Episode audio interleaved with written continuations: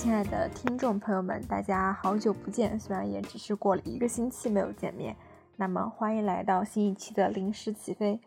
本期节目呢，一改往常那种即兴的随口说话的方式，这次我要讲一个相对来说比较严肃的话题，所以我还精心准备了台本，也进行了一番资料的搜索。那这次的话题就是 HPV 疫苗。我为什么想要做这个话题呢？其实就是因为我在刷社交媒体的时候，会发现很多人他们都喜欢用一些标签性的话语来介绍自己。比较典型的例子可能就是什么零五国际生、零六舞蹈生、什么一八八体育生这之类的话语。总之就是用一个非常直观的数字和代表自己身份的名词来展示自己。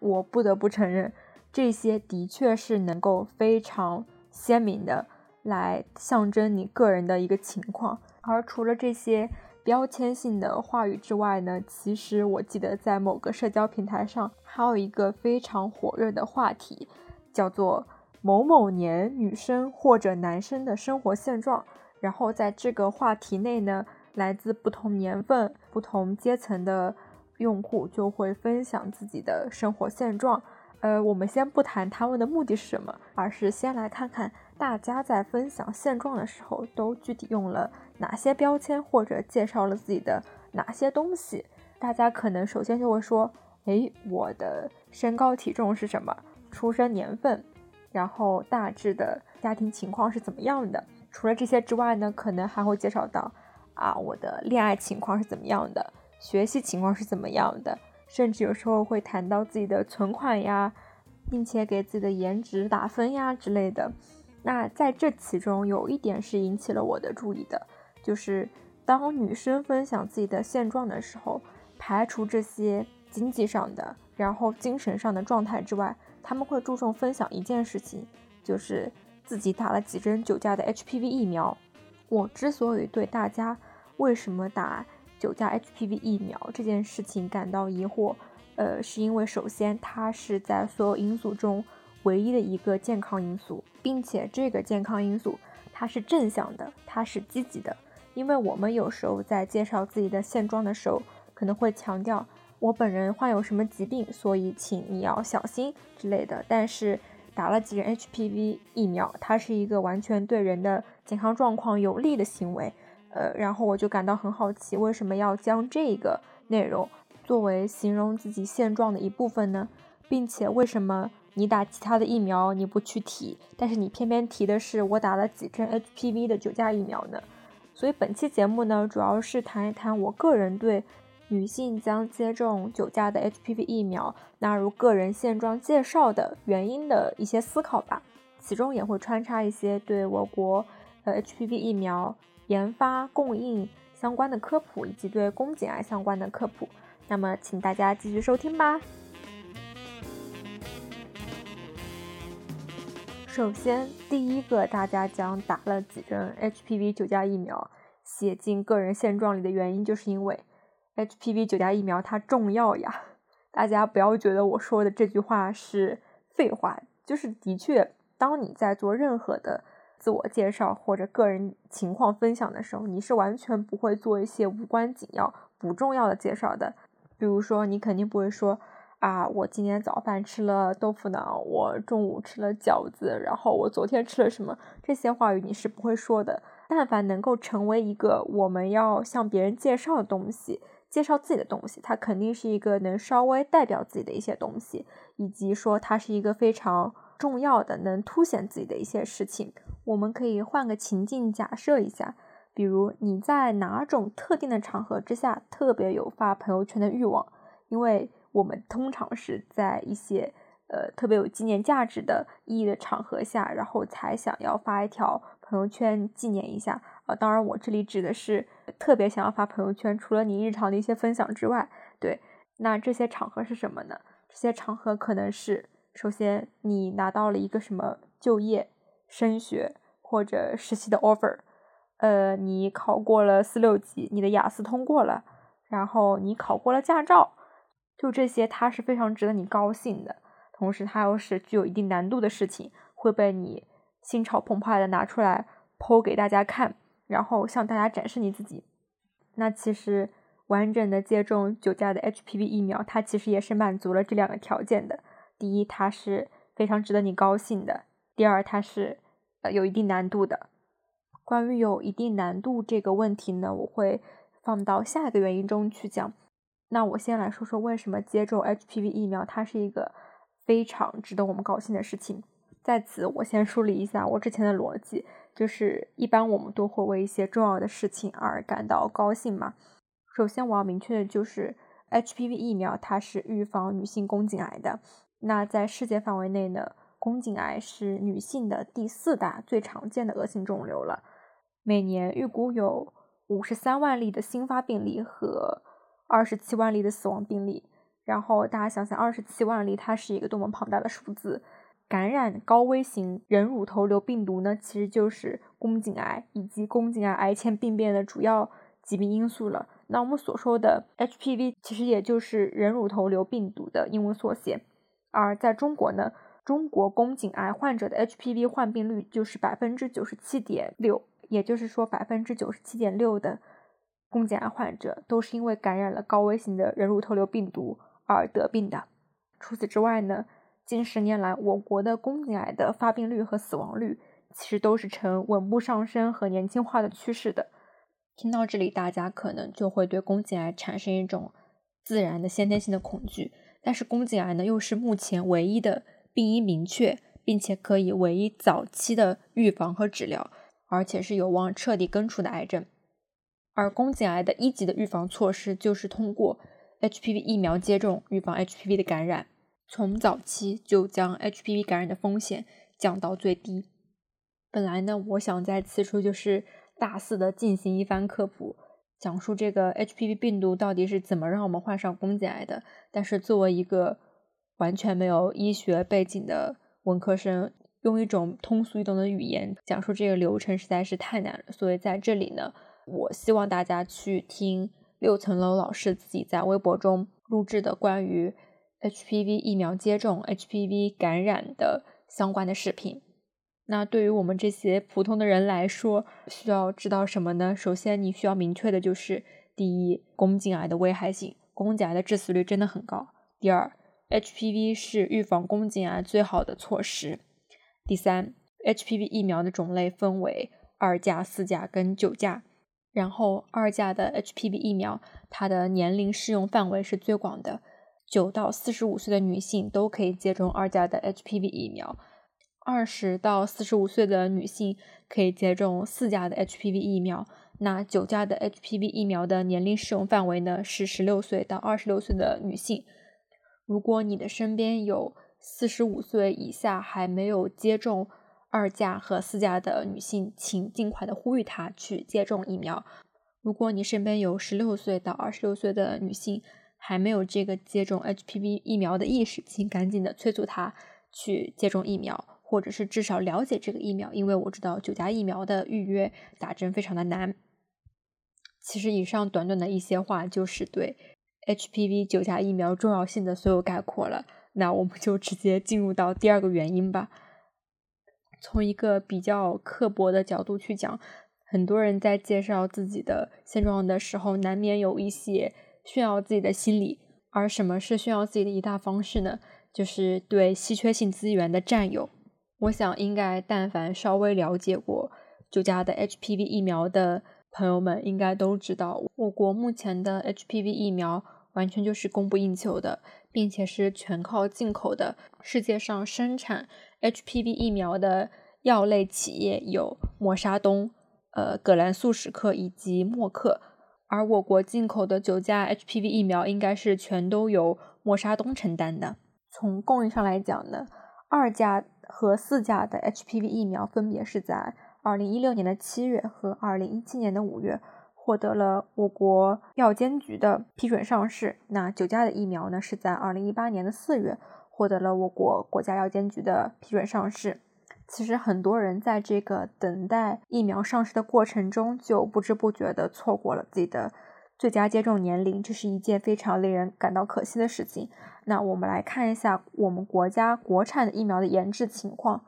我国有一种国产的二价 HPV 疫苗呢，其实已经在二零二零年获得了许可。那相对来说，这样的话，我们的 HPV 疫苗价格以及安全性其实都是比进口的要高的。所以有需要的朋友还是在抢不到其他疫苗的情况下，尽量的去接种一下国产的二价疫苗。它的价格相对不会那么贵，而且它的预防系数也比进口的疫苗要更高一点。同时呢，我国其实也在自主的研发一些九价的疫苗。虽然正在进行临床试验的 HPV 疫苗有十七款，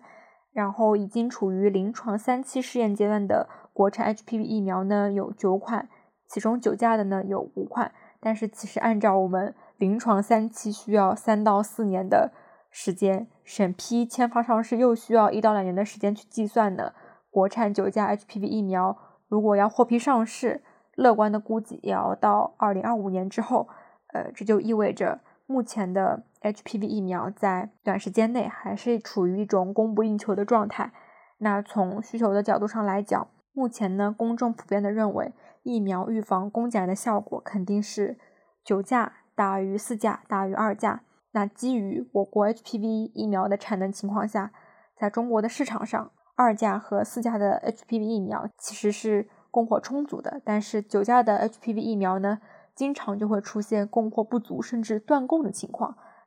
我国呢，作为最大的发展中国家，人口是众多的，那对 HPV 疫苗的总需求量是非常高的。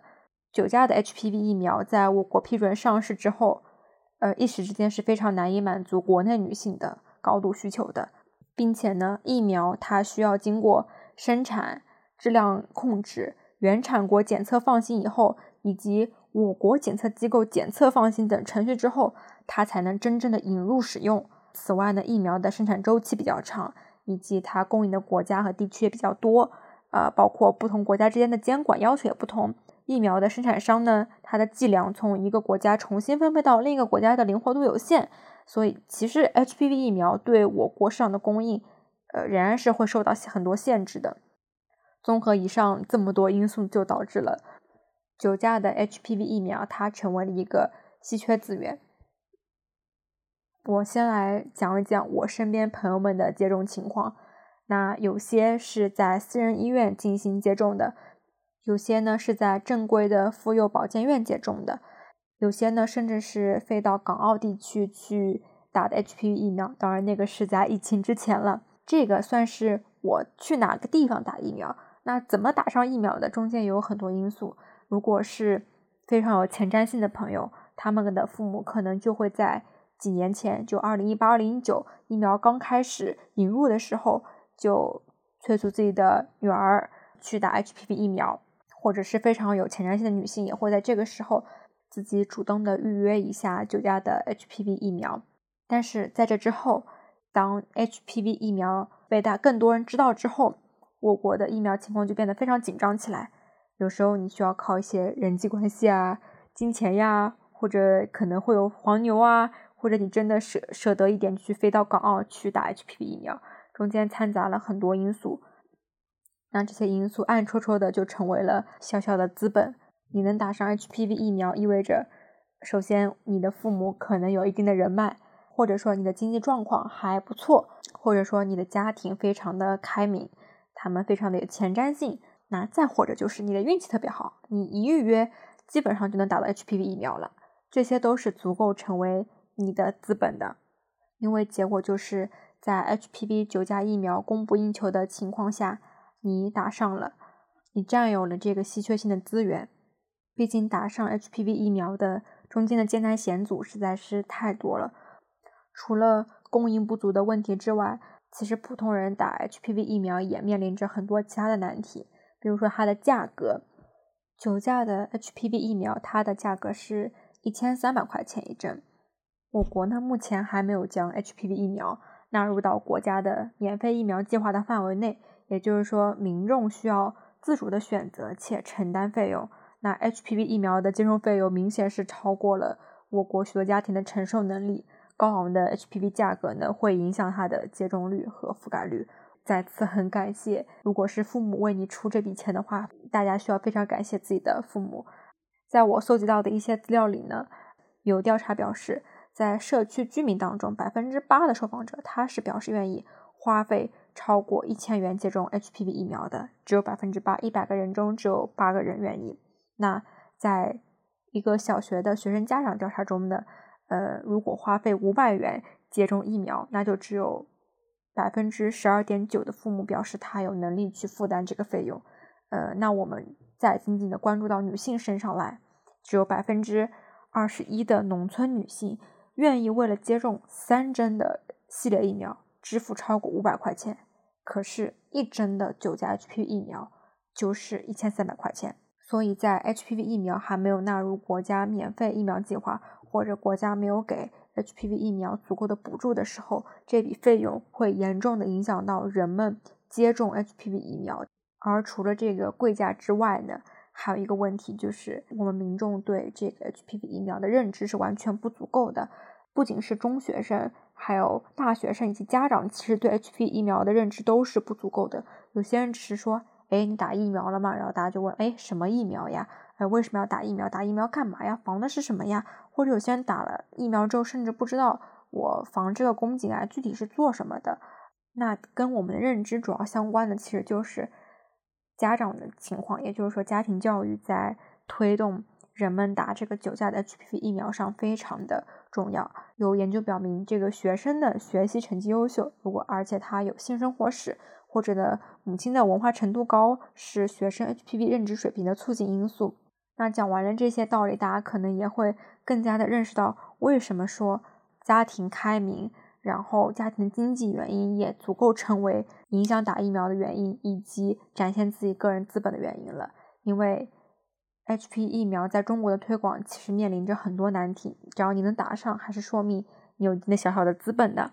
对，但是只说到这个角度，还是相对来说比较刻薄的，也是我个人的一点小想法而已。那对稀缺资源的占有呢，的确是体现个人资本的一种方式。但是我们还是不断的希望更多的人在有能力的范围下，尽可能的去打疫苗。毕竟你的健康是世界上最珍贵的东西。以上两个原因呢，其实就是我对整个问题的一个大致的思考。呃，主要就是第一，HPV 疫苗的重要性；呃，第二，呃，人们对稀缺资源的占有。那节目的尾声呢，我想说一点我自己的小小的观察，就是。一旦人们将这个 HPV 疫苗的接种纳入了自己对现状的介绍之后呢，就会有很多人因为自己没有接种上疫苗，产生一种健康的焦虑感。啊，就是为什么我还接种不上？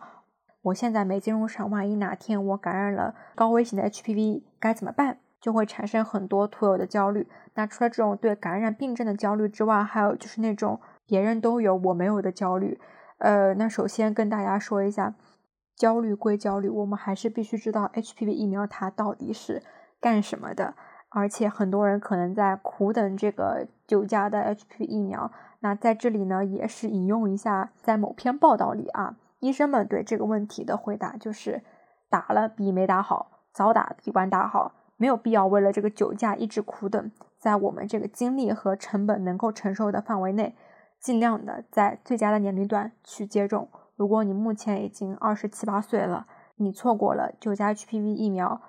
最好的接种年龄，请不要慌张，请立马去预约上二价和四价的疫苗，因为在我国二价和四价的疫苗还是处于一个比较充足的状态，一定要先接种再说。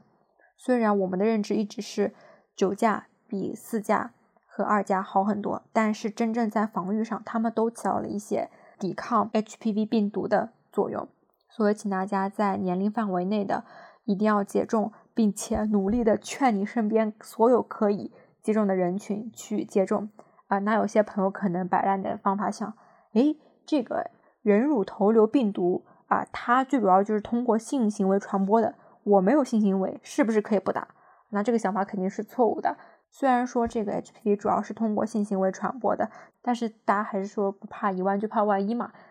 在这个风险社会的理论下，呃，生活中处处都是风险，我们尽量还是尽自己的所能，把这个风险降到最低的情况下。呃，那同时呢，还有一部分人群可能就是我们的父母，我们的妈妈，他过了四十五周岁，他就不能再接种疫苗了。那怎么办呢？我们之前提到，宫颈癌的一级预防是接种 HPV 疫苗。那保护宫颈健康的二级预防，也就是你定期做宫颈健康的筛查，一定要确保自己的宫颈是健康的。如果即使它是不健康的，你也能在第一时间发现它，去治疗它。还有一部分人群是谁呢？除去女性，男性也要注意了，千万不要把这个事情置身事外。部分男性可能会觉得。女性感染高危型的 HPV 是因为他们自己的伴侣不守难得，但是我洁身自好呀，我可以不了解这方面的任何相关知识，因为我是一个守难得的好男孩。但是我这里就要说了，如果你是真的想为这个社会对女性做出一些贡献的话，呃，请你需要意识到，打 HPV 疫苗是非常重要的，或者说你尽可能了解一些 HPV 知识，HPV 疫苗的知识也是很重要的。而且 HPV 病毒的存在，其实对于男性的生活健康也是产生了很大的影响。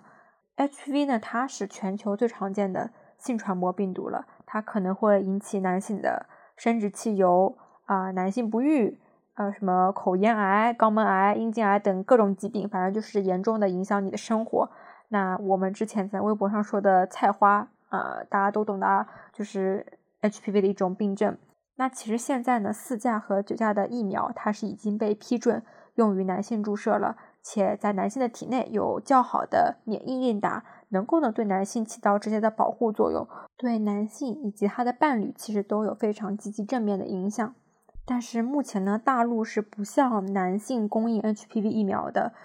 可能有部分地方他会试点的向男性提供 HPV 疫苗，而如果男性看到有。试点打 HPV 疫苗的地方呢，可以去尝试接种一下，或者说我其实是非常鼓励你们去接种一下的。那人在港澳或者海外的男性呢，